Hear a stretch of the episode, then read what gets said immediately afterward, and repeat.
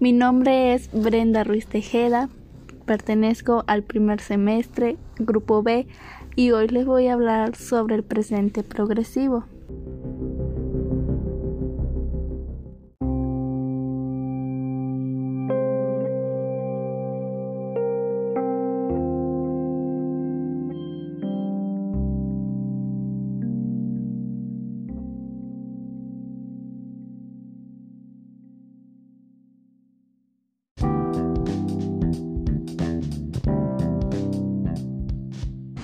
El presente progresivo se usa para hablar de una acción que está ocurriendo en este momento.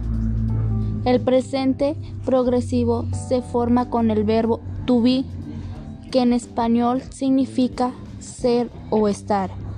En presente, más un gerundio, que a los verbos en inglés les dan una terminación de ing y en español le dan la terminación de ando y endo.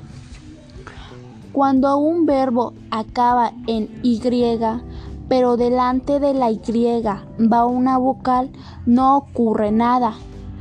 Por ejemplo, play y playing. Los verbos terminados en E se les quita la E final y se le añade ing, por ejemplo, make y making.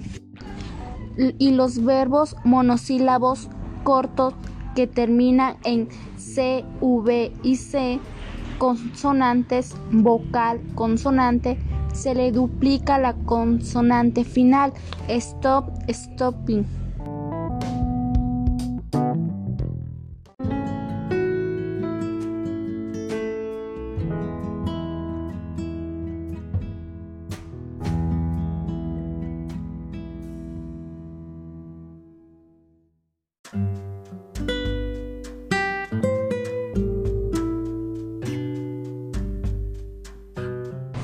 El presente progresivo tiene tres estructuras, afirmativa, negativa e interrogativa.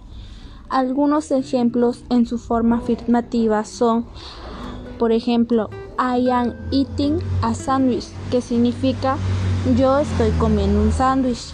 Otra, the kids are playing, que significa los niños están jugando y en forma negativa solo se le agrega not al verbo to be. Por ejemplo, I, I am not running, no, que significa no estoy corriendo. Y el otro es you are talking, que significa no estás hablando. Y en la forma interrogativa hay que invertir el sujeto y en la forma conjugada del verbo to be, como por ejemplo que si, por ejemplo, is he dancing alone?